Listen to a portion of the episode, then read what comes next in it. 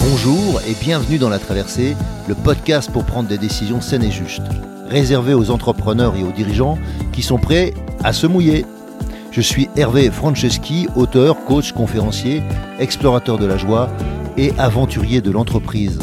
Deux fois par mois, nous allons explorer ensemble, au travers de comptes initiatiques et avec mes invités, comment traverser vos difficultés, vos incertitudes, vos moments de solitude et aussi vos réussites ou vos euphories. Mes invités, des sportifs de niveau, des start à succès, des artistes reconnus, des dirigeants de grands groupes ou des personnes qui ont un parcours hors norme. À travers nos aventures, nous allons vous donner de l'énergie pour faire vos traversées.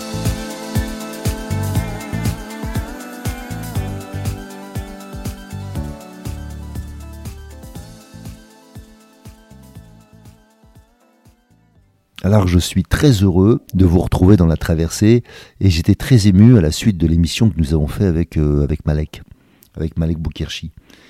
Et j'ai décidé de, reprendre quelques, quelques passages euh, comme de vous reparler de la jachère, de vous reparler de la patience, de vous reparler du silence et de l'écoute. Et quand on parle de, de traverser désert en particulier, eh bien le silence est premier le silence euh, vous informe. Et souvent dans le silence, en fait, euh, il y a de l'épaisseur, un peu comme si je me tais là. Eh bien, est-ce que euh, on pourrait créer de l'épaisseur? En changeant en fait tout simplement la manière dont je m'exprime, je peux faire en sorte que le silence soit plus épais. Et dans une pièce, c'est très, euh, c'est très sensible. Et bien en fait, dans le désert aussi, on ressent, on ressent l'épaisseur du silence. Et quand on, on s'écoute dans les traversées, et j'ai apprécié aussi ces, ces, notions de rencontres, ces rencontres qui sont euh, elles-mêmes des traversées, eh bien, euh, ça nous permettra aussi de parler des rencontres aujourd'hui, des rencontres qu'on a, qu'on a vécues, qui nous ont transformés, qui nous ont permis de progresser, quelles sont en fait ces, personnes qui sur la route nous ont permis d'avancer. Je ne vais pas vous dévoiler tout le programme, je ne le fais pas d'habitude, alors on va continuer, on va entamer directement. Parler tout simplement de, jachère. Alors la jachère, c'est quelque chose qui est connu de tout, de tout temps, mais notre société, euh, qui veut toujours aller plus vite, a tendance à oublier la jachère. La jachère, c'est juste, le procédé de savoir faire opposer la terre entre deux cultures ou types de cultures. Et en général, on laissait euh, une saison, voire deux, en jachère. Et lui, il nous parle de pas faire un ultramarathon tous les, tous les ans, mais de faire des marathons, et puis des ultramarathons et des marathons, pour qu'il y ait euh, un repos du corps. Et souvent dans nos sociétés, on ne sait pas se reposer parce qu'on est toujours en train d'être dans une sorte de croissance obligée.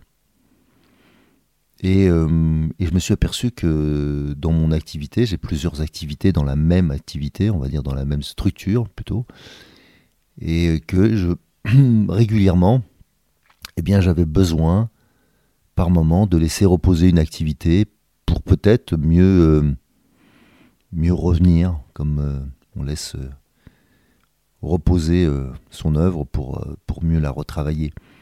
C'est ce que font la majorité des artistes.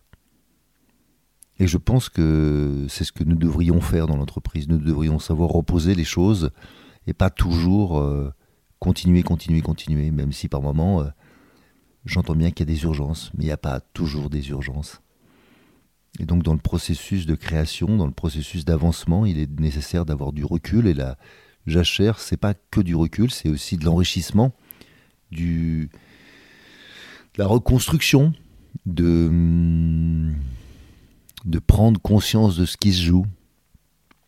Et donc euh, j'incite, euh, je vous incite fortement à, à intégrer la jachère dans vos modes de fonctionnement. Quand je à l'époque où je, nageais tous les jours, voire deux fois par jour, j'avais toujours un jour dans la semaine, le jeudi, où je nageais moins, voire où je nageais pas. et qui me permettait d'être beaucoup mieux le week-end. Donc il n'y a pas de il n'y a pas d'une recette unique, mais, mais je pense qu'il faut savoir s'écouter, savoir comment euh, son corps a besoin de se reposer ou comment son esprit a besoin de se reposer. Et, euh, et je pense que c'est bien d'avoir de, la jachère, d'avoir des moments euh, comme, comme pour certains c'est l'été, en prenant en vacances, de, de laisser reposer l'esprit. Mais je pense qu'aujourd'hui, avec nos téléphones, qui sont en fait nos nos outils de, travail qui nous poursuivent ou qui nous suivent, eh bien, euh, on a un danger, c'est de plus autoriser la jachère, plus autoriser l'esprit libre, plus autoriser, euh, eh bien, euh, le vrai repos de l'esprit. Et après, heureusement, certains arrivent à dormir sans leur téléphone. Eh bien, je, vous incite vraiment à tester la jachère, peu importe si c'est quelques heures, quelques semaines, quelques mois, quelques années, en tout cas de laisser reposer les choses pour l'enrichissement de propres, cette propre matière. Et la patience, donc, qui est associée avec, avec ce processus, parce qu'en fait, si on n'est pas patient, on a beaucoup de mal à associer la jachère à, à son activité. Et donc, euh, la patience, qui est aujourd'hui, euh, je, devrais dire une vertu, parce que l'impatience est devenue euh, la norme la manière dont nous nous parlons, dont nous travaillons, la manière dont nous échangeons est souvent sous le, le sceau de l'impatience. Et la patience c'est évidemment euh, souvent un luxe, mais c'est aussi euh, une qualité fondamentale pour progresser. Hier encore, j'étais avec une, équipe que j'emmenais en équi-coaching et il me disait quelque chose qui m'a paru très juste, c'est que je leur permettais de redevenir patients, de recommencer, doucement, sans chercher absolument à atteindre un résultat, mais ensemble, à leur rythme, qui était plutôt lent. Eh bien, en fait, ils ont réussi, au fond, assez rapidement, à accomplir ce qui était prévu avec le cheval. Et c'est la patience qui leur a permis ça. L'impatience qui naissait au début de ne pas atteindre le résultat était en train de les, mettre en déroute, de faire capoter l'exercice. Le, troisième chose qui est associée, je trouve, c'est le silence, dont on parlait tout à l'heure du désert. Eh bien, le silence. Comment, en fait, euh, on laisse du silence?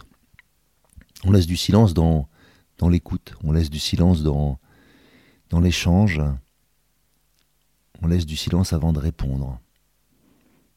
Et ça, c'était une des, euh, consignes euh, de, des processus d'intelligence émotionnelle, des processus d'intelligence collective, que de ne pas répondre, de ne pas rentrer dans la réaction.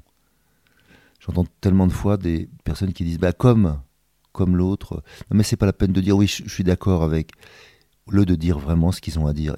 Et, pourquoi ils font ça C'est parce qu'ils n'ont pas laissé du silence en eux. Ils sont dans la réaction de ce qui est en train d'être dit. Une phrase de, typique du moment, c'est euh, je rebondis sur euh, ce que vient de dire. Euh, non, rebondissez pas, restez à votre place. Continuez ce que vous aviez prévu de dire et pas obligatoirement être en réaction. Et le silence permet ça, permet de rester sur ce que j'avais à dire. Et puis si j'ai envie d'en rajouter, on verra. Donc c'est beaucoup plus simple dans le silence intérieur de trouver sa voix que dans le brouhaha. Et quand j'étais plus jeune, le silence pour moi c'était c'était bizarre, quoi. C'était évidemment, comme on pourrait le dire aujourd'hui, gênant. Mais ce qui était gênant, en fait, c'était que je n'étais pas bien avec euh, le silence, et ça voulait dire que je n'étais pas bien avec moi. J'avais peut-être peur de m'ennuyer, ou les couples qui ne se parlaient pas à table, je trouvais ça bizarre, voir euh, qu'ils avaient donc rien à, rien à se dire, alors que la silence est aussi une marque de respect. Et manger en silence, c'est vraiment quelque chose que j'ai appris. C'est très agréable. On est vraiment conscient de ce qu'on mange. Et par moments, je suis très heureux de mettre de la vie dans un repas et qu'on discute de plein de choses avec des amis. Je suis très heureux de ça. Mais c'est très agréable aussi le silence. Voilà, c'est deux, c'est encore deux choses différentes. On peut, c'est pas parce qu'on décide de la jachère qu'on fait de la jachère tout le temps. C'est pas parce qu'on décide du silence qu'il faut mettre du silence tout le temps. Et retrouver euh, ces mots, ces fonctions, c'est euh, plus puissant pour l'écoute. Donc quand vous parlez, est-ce que vous écoutez en même temps? Je ne parle pas est-ce que vous vous écoutez, mais est-ce que vous écoutez les réactions? Est-ce que vous écoutez ce qui se vit dans votre auditoire? Et ça, c'est la, puissance du silence. Alors dans un autre registre, j'avais envie aussi qu'on parle d'abnégation, qu'on parle de, discipline. Et euh, on en a parlé beaucoup avec, euh, avec Malek et même avec Pierre Mastalski dans une traversée précédente. Et je trouve que hum, c'est quelque chose qui, euh, semble, non pas se perdre, ça serait un grand mot, mais moins. C'est moins présent, l'abnégation. Et je pense que pour atteindre euh, un degré important ou aller euh, loin, longtemps, dès qu'on est dans un voyage qui prend du temps, eh bien l'abnégation est souvent une qualité, une, une source aussi d'inspiration pour les autres. Donc oser revenir, oser euh, continuer.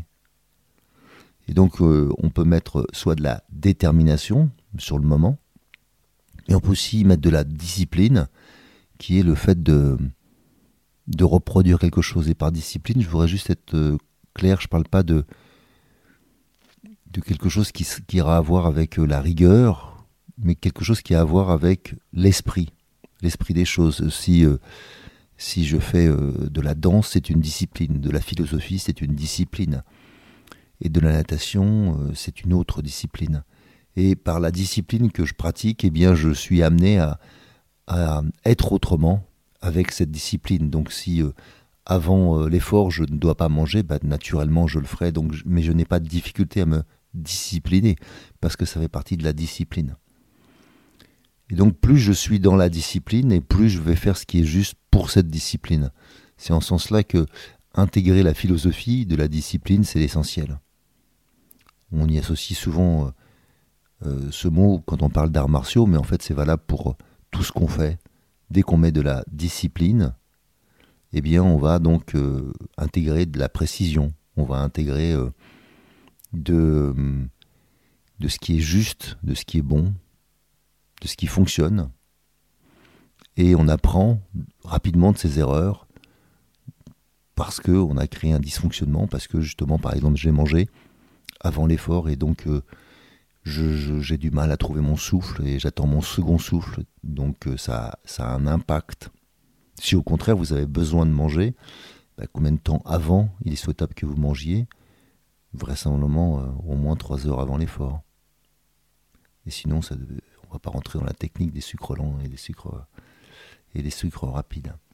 Mais c'est un peu cet esprit-là. De quoi ai-je vraiment besoin quand je vais faire un effort? De quoi ai-je besoin avec mon équipe quand je veux qu'elle fonctionne? Comment moi je dois fonctionner dans le temps? Et ça, c'est la discipline, c'est aussi quelque chose qui s'installe sur une période longue et de permettre de comprendre comment on va obtenir un résultat dans le temps et ce temps pouvant être quelque chose d'assez court, somme toute une journée, mais pouvant être aussi euh, quelque chose de beaucoup plus long sur, euh, des grands épisodes, des saisons. Et redécouvrir le temps long. Le temps long, c'est euh, prendre le temps de, de voir ce qui a de l'impact dans le temps, donc les tâches de fond, le rythme lent, et euh, on a besoin d'avoir euh, des rythmes différents. Ce qui est souvent mal compris en entreprise, c'est qu'on gère le temps et on ne gère pas le rythme, alors que c'est le rythme qui, crée le résultat, pas le temps.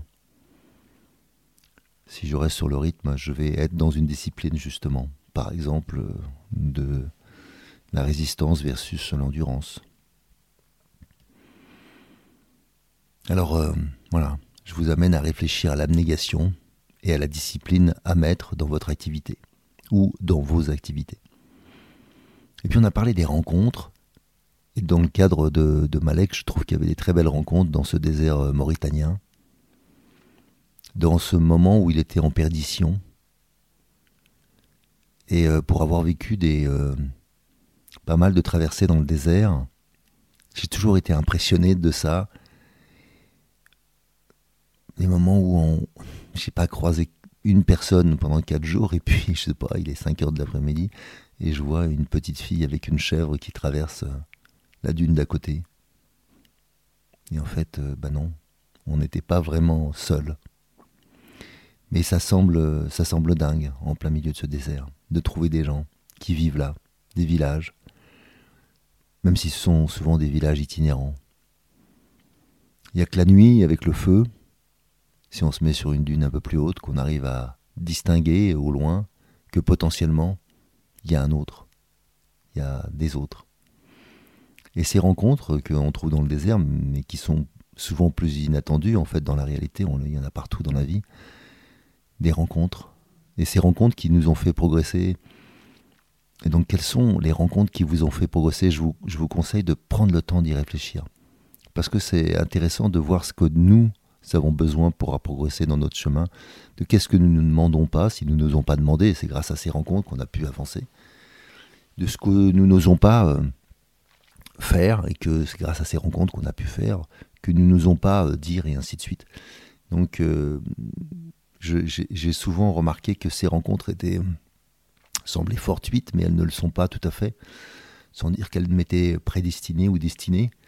Je, pense que c'est un, deux choses qui vont ensemble, c'est-à-dire une capacité à attirer ces rencontres ou ces situations, et puis euh, ensuite de les vivre et de pas de pas les éviter. Et donc euh, voilà, retrouver le, la capacité de, de se rencontrer, l'opportunité, retrouver l'opportunité de se rencontrer et prendre le temps de cette opportunité qui des fois, ça m'est arrivé, je me rappelle une fois de d'avoir discuté sur un banc avec une personne je ne sais pas son nom. Enfin, je me l'ai sûrement dit, mais on parlait pas la même langue. On était euh, à La Paz. Euh, c'est donc sur les plateaux. Et, euh, et, là, je me retrouve avec une personne de type péruvienne, bolivienne. Je faisais pas bien la différence à l'époque. Et, qui me parlait avec son bonnet que j'appelais péruvien. Et elle attendait que je réponde et je répondais en français. Et puis elle me reparlait. Euh, elle parlait pas vraiment espagnol. Donc après, moi, je me suis dit qu'il fallait que je parle espagnol, mais elle me répondait toujours dans sa langue. Et on a parlé comme ça pendant un quart d'heure. Et à la fin, je l'ai remerciée et elle m'a remercié. Puis on s'est regardé dans les yeux je ne sais pas ce qu'elle m'avait raconté. Je crois qu'elle ne sait pas ce que je lui avais raconté. Mais c'était un super moment. Et je m'en rappelle encore, c'était il y a plus de 15 ans, plus de 20 ans même. Ouais, ouais, ça fait même presque 30 ans, dingue. Donc euh, très heureux de, ces rencontres en fait qui sont, euh, qui sont fortuites, qui semblent gratuites et qui, euh, qui nous apportent en fait des, des moments de joie, des moments de, points sur la route qui sont essentiels. Et puis, euh, je voulais euh, revenir sur un point qui m'a paru particulièrement euh, fort chez, dans ce discours que Malek nous tenait, c'est de, de savoir tenir la distance, savoir tenir la distance, se relever, se relever après l'arrêt, après le doute et la peur. Et on parle souvent du fait que ce qui compte, c'est pas c'est pas seulement de réussir, c'est de, se relever de ces échecs, si, tant est que ce sont des échecs, de se relever de, fait, de, du fait que nous sommes tombés comme un enfant qui apprend à marcher et qui tombe et retombe et retombe, ou, ou essaye et essaye et essaye, peu importe les termes, il n'est pas en train de tomber tout le temps. Mais en même temps, chaque fois, c'est un redémarrage. Et c'est le fait d'oser refaire et refaire et refaire qui nous permet d'y arriver. J'aime bien cette histoire d'Edison, qui je vous la fais très rapidement. Alors, euh, je la raconte, elle est sûrement pas exactement dans ses faits, mais dans le principe, c'est celle-là. Il en est à la millième fois qu'il essaye de faire quelque chose. Et ce quelque chose, c'est de découvrir comment euh, donc sa lampe à tungstène va fonctionner. Et cette fois-ci, il fait exploser son labo. Alors il est avec son, assistant, et euh, son assistant ne le retrouve pas. Il est persuadé qu'Edison est mort. Et euh, dans le fratras de, l'ancien labo, il voit euh, Edison en train d'écrire sur un bout de table, sur son petit carnet, et il lui dit Mais t'as failli nous faire exploser, t'es complètement dingue. Il lui dit Attends, laisse, laisse, laisse, laisse. Et, là, il sait pas quoi faire. L'assistant attend et il voit Edison écrire.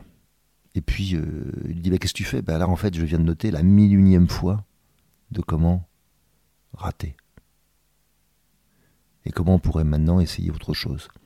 Et donc en fait, euh, le fait de prendre le temps de comprendre ce que je n'ai pas bien fait ou ce que je n'ai pas fait, de ce qui fonctionne pas, pour pouvoir essayer de faire quelque chose qui fonctionne. Et j'ai trouvé ça juste vis-à-vis de l'abnégation, juste vis-à-vis de de se dire que c'est juste le chemin et que quand on veut inventer, créer, il faut euh, nécessairement essayer, réessayer. Et surtout si les autres ne l'ont pas encore fait, d'essayer de le faire autrement. Et ça, c'est quelque chose qui m'a toujours servi dans la vie, c'est d'oser recommencer. Les animaux sont formidables pour ça, parce qu'ils nous autorisent à recommencer, ils ne nous jugent pas, ils n'ont pas de, commentaires ni d'avis sur nous. Ils nous autorisent à refaire et refaire et refaire. Et euh, je trouve que ça, c'est un cadeau énorme de la vie. Je pourrais dire malheureusement, beaucoup d'humains ne, ne nous laissent pas la possibilité de recommencer. Heureusement, d'autres le font. Et euh, vous pouvez euh, voilà, oser recommencer, comme Edison. Et pour savoir tenir la distance, ben, il faut se relever. Il faut nécessairement, après l'arrêt, après le doute, parce que le doute s'immisce, j'aime bien cette phrase qui dit Doute du doute et tu croiras. Doute du doute et tu croiras. C'est une maxime euh, tibétaine de, moines tibétains qui en gros euh, dit que puisque tu doutes, euh, tu peux aussi douter du fait que tu doutes.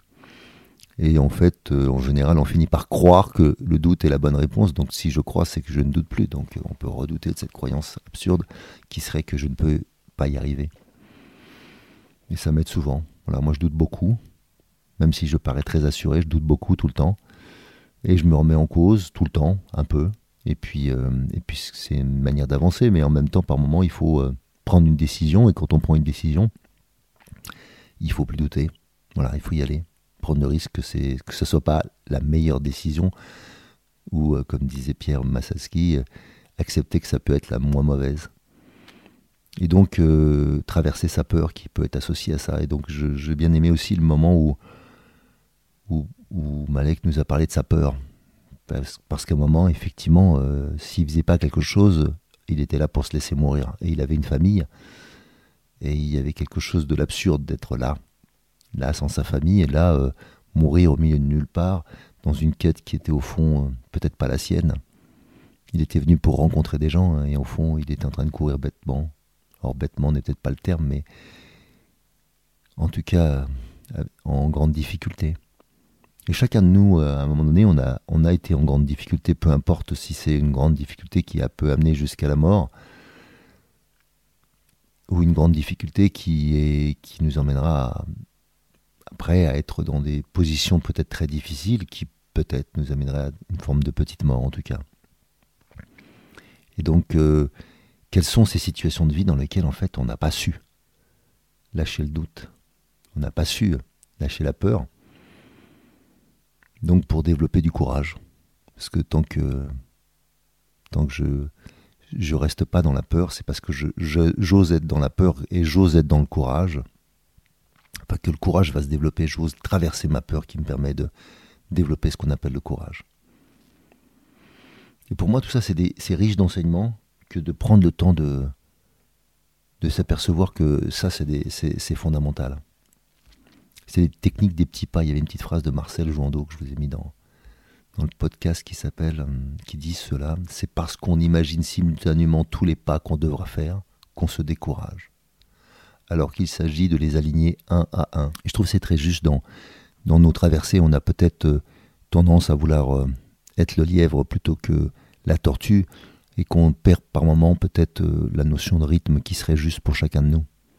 Et la deuxième chose aussi que je, je prends conscience quand, quand, je vous parle, c'est qu'il y a dans ces rencontres et dans ces, ce rythme, et que dans un rythme effréné, les rencontres sont difficiles, elles sont rarement possibles, ça renvoie aussi à, au temps qu'on s'accorde les uns aux autres, au, au don, au don de soi, au don de, ressources qui sont euh, importantes comme, l'eau dans le désert, et que ça, renvoie en fait à, l'économie du don, à ce que naturellement on se donne sans, sans échange monétaire. Et l'économie du don, ça fonctionne sur euh, l'acte d'offrir et d'accueillir sans condition de contrepartie ou de dette. Autrement dit, c'est l'économie du don qui permet de construire plus de richesses pour moi. Elle offre un modèle sociétal plus, plus holistique ou plus intégratif de l'individu dans le collectif ou du collectif dans l'individu. Et euh, sur, cette, euh, sur, cette, euh, sur cette économie du don, on pourrait parler des heures, mais je voudrais juste conclure par, par un conte. Par un conte, celui de, qui revient un peu sur la première notion dont j'ai évoqué, qui était la jachère, et et de et de d'une personne qui était je dirais à l'image de de, de notre ami Malek. Et d'un sportif d'un sportif qui s'appelle Derek Clayton. Et c'est une histoire qui m'a marqué parce que je parce que je suis sportif aussi et parce que j'ai tellement vu ça dans ma vie. Beaucoup de gens s'entraînent sans penser à se reposer sans penser à créer de la jachère alors c'est l'histoire de ce, cet athlète australien qui s'appelle donc euh, Derek Clayton, et ça se passe dans les années 60. À ce moment-là, il n'est pas un, grand coureur, il n'est pas spécialement bon, il n'a pas le physique idéal, il n'est pas dans les gabarits habituels ou standards de l'époque. Il doit donc compenser, euh, on va dire, ses handicaps par euh, sa capacité à lui. Et son truc à lui, c'est il court. Alors c'est pas Forrest Gump, mais quand je dis qu'il court, il court vraiment. Il court longtemps. La majorité des gens qui s'entraînent pour un marathon vont courir des séances de 10 km euh, ou de 25 km, mais ils ne vont pas courir des séances de marathon. Lui, eh bien, il court des marathons. Il court parfois un marathon par jour, il va même jusqu'à courir 110 km par jour. Alors pour l'époque, c'est un grand malade. Il n'y a pas d'ultra marathonien comme aujourd'hui. Et ce régime de malade a fonctionné au début et effectivement, il a progressé énormément et il s'est retrouvé parmi les meilleurs coureurs australiens. Et ensuite, il s'est qualifié dans les meilleurs championnats du monde et donc potentiellement pour les Jeux, pour les Jeux Olympiques. Mais ce qui devait arriver arriva, la fracture. Une fracture de fatigue au niveau des pieds, à force de frapper le sol de manière régulière. Pour ceux qui n'ont jamais euh, vraiment vécu une fracture de, fatigue, eh bien en fait ça fait extrêmement mal. C'est euh, un os qui est euh, fendu et donc euh, les parties des os euh, frottent les unes contre les autres. C'est très douloureux. J'ai déjà vécu ça aussi. Et d'autant plus qu'à l'époque, il n'y avait pas de chaussures de course euh, de la qualité qu'on leur connaît aujourd'hui, bien évidemment. Alors à la suite de, cette fracture, il est obligé de s'arrêter. Et comme il ne peut plus courir, il ne va rien faire pendant un certain temps. La jachère dont je parlais tout à l'heure. Son record à ce moment-là était autour de 2h17 pour la distance du marathon. Et il était au moins à 5 minutes au-dessus du record mondial. Donc on ne peut pas dire qu'il pouvait concurrencer les meilleurs marathoniens. Mais ce mois d'arrêt a eu lieu pendant la préparation du marathon de, de Fukuoka au Japon en 67. Et en fait, c'était un mois avant la course, et au moment du marathon, d'après lui, il n'est pas vraiment encore en condition. Mais à titre d'entraînement, il décide de faire le marathon quand même. Et à sa grande surprise, il va battre son propre record de 8 minutes. Il devient le premier homme à achever un marathon en moins de 2h10. Deux ans après, en 69, il est à nouveau blessé alors qu'il se prépare pour le marathon d'Anvers. Il est contraint une fois de plus de s'arrêter à cause d'une blessure de fatigue. Il doit y arriver, c'est une sélection, un meeting très important, et ce jour-là, il va faire 2h08 et 33 secondes. Et pendant 12 ans, ce record, qui sera le record du monde, ne sera jamais battu. Il a tenu 12 ans. Alors qu'est-ce que cette histoire met en lumière? Évidemment, c'est, l'inaptitude à prendre conscience qu'il y a une énorme incapacité à comprendre qu'il faut s'arrêter par moment. Et, ou qu'il y a une énorme capacité, cette personne, à s'entraîner, Mais en même temps, que s'il s'entraîne tout le temps, bah, il va se blesser. Et donc, malgré lui, il a fallu qu'il attende la deuxième grande blessure pour qu'il prenne conscience que le repos était clé. Ce qui paraît évident aujourd'hui pour la majorité des sportifs d'intégrer des temps de repos. Mais dans l'entreprise, je suis toujours absolument euh, effaré à quel point ce n'est pas pris en compte. Ok, il y a des week-ends, mais dans la réalité, la majorité des gens travaillent le week-end. Soit parce qu'ils sont sur leurs réseaux sociaux, soit parce qu'ils n'ont pas débranché euh, leur cerveau, soit parce que dimanche soir, le samedi matin, le vendredi, voire euh, des réunions, eh bien, où ils voyagent. Donc en fait, le repos n'est pas vraiment présent, pas assez présent. Donc dans la réalité, est-ce que la jachère a été intégrée? Donc laisser du temps pour récupérer. Alors, euh, je pense que cette histoire de Derek Layton, elle peut nous servir à chacun d'entre nous. Peu de gens sont quand même capables de courir 110 km par jour, mais vous avez tous des super aptitudes et le danger, c'est que vous surexploitiez vos aptitudes et qu'elles ne se reposent plus et qu'en conséquence, à un moment donné, vous soyez dans des inaptitudes qui va générer de la frustration. La frustration, c'est juste de l'énergie mal placée. Et cette énergie mal placée va vous faire faire des choses qui ne sont pas justes. Donc le plus important pour moi ici, c'est de savoir reconstituer son énergie. Évidemment qu'il est important de savoir la dépenser, mais c'est important de savoir la dépenser correctement et de la reconstituer. Alors, si, comme Derek Clayton, vous avez des capacités phénoménales, pensez qu'il est possible de battre le record du monde et, qu'il tienne 12 ans si vous savez vous reposer. À bon entendeur, salut. Si vous aussi vous vivez une traversée et souhaitez être soutenu pour arriver à bon port, alors embarquons ensemble. Je vous invite à postuler à mon programme d'Ultimate Coaching, un accompagnement personnalisé de haut niveau sur mon site hervéfranceschi.fr slash ultimate coaching. Ce programme s'adresse aux dirigeants et aux entrepreneurs désireux de se dépasser avec fluidité et simplicité. Par exemple, pour se préparer mentalement comme un sportif de haut niveau, ou bien pour être plus présent à soi et à son corps, ou encore pour développer performance, inclusion et bien-être dans votre entreprise. Et enfin, enfin, exploser les plafonds de verre qui vous empêchent d'atteindre votre potentiel. Et bien sûr, si vous aimez ce podcast, favorisez sa diffusion en lui donnant 5 étoiles, j'ai bien dit 5 étoiles, sur Apple Podcast ou votre plateforme de podcast préférée. Et surtout, surtout, abonnez-vous pour ne manquer aucun épisode. Dans cette traversée, sortez vos cirés, ça va rincer.